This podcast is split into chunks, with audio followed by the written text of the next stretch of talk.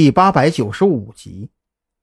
车子停在院门外的地坪上，孔森这辆福特车启动声音并不大，按照父母的睡眠质量来说，应该惊不醒才对。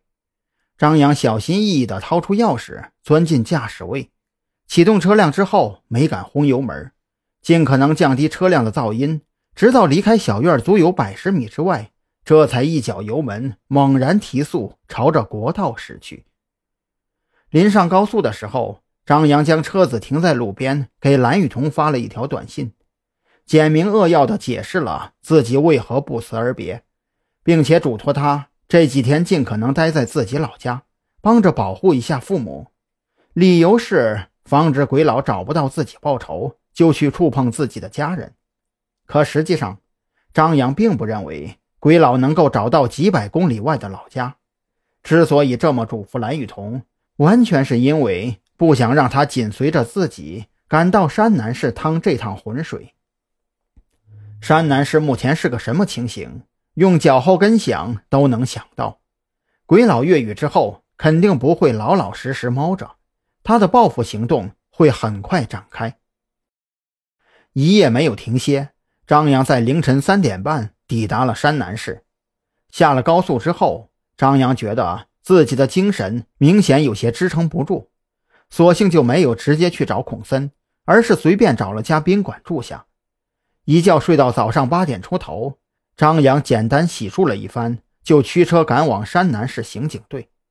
孔森果然坐在办公室里，愁眉苦脸的。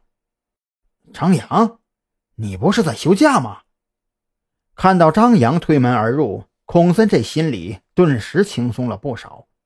他发现，不知道从什么时候开始，只要张扬在自己身边，不管案情有多么复杂，他都会觉得有底气。魁老越狱了，我哪里还有心情休假呀？张扬苦笑着顺了孔森一根烟，叼在嘴里，将自己被算计的前后详细说了一遍，最后提到可能存在的孟婆汤。这种药剂。我到现在为止都无法确定是否真实存在，而且我所得到的消息分为两个版本。在抓捕鬼佬的时候，那些租客反映，之所以会出现记忆力下降，并且伴随有假性毒瘾，很有可能是因为鬼佬送给他们的食物或者其他什么东西上被动了手脚。可是另外一个版本是说，孟婆汤其实是一种药剂，通过定量注射来对人类脑部记忆组织进行清洗。也可以有选择性的洗涤掉沉杂记忆，来起到延长脑组织活性的目的。到目前为止，这两个版本的说辞都没有得到印证。唯一能够给我们答案的鬼佬也越狱了。孔森听完这话，也是一愣一愣的，像极了当初刚从黑狼口中得知这些的张扬。他怔了良久之后，方才开口：“那你想怎么查下去？先抓到鬼佬？”还是沿着其他什么线索追查？碍于规章制度，我能够给你提供的便利很有限呢。这个情况我心里有数。张扬微微点头，他的目光越过孔森，看向他背后的窗口。我来找过你的事儿，希望你能够对赵队保密，哪怕蓝雨桐问你我是否来过，你也要替我保密。我想用自己的方法去查一查，或许角度不同。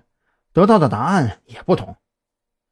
孔森有点明白张扬的意思了，他当即表示不会把张扬来找过自己的事儿给说出去，并且对张扬做出承诺：只要在山南市范围内，如果有需要就给自己打电话。别的不敢说，警力支援可以在十分钟之内赶到。谢了。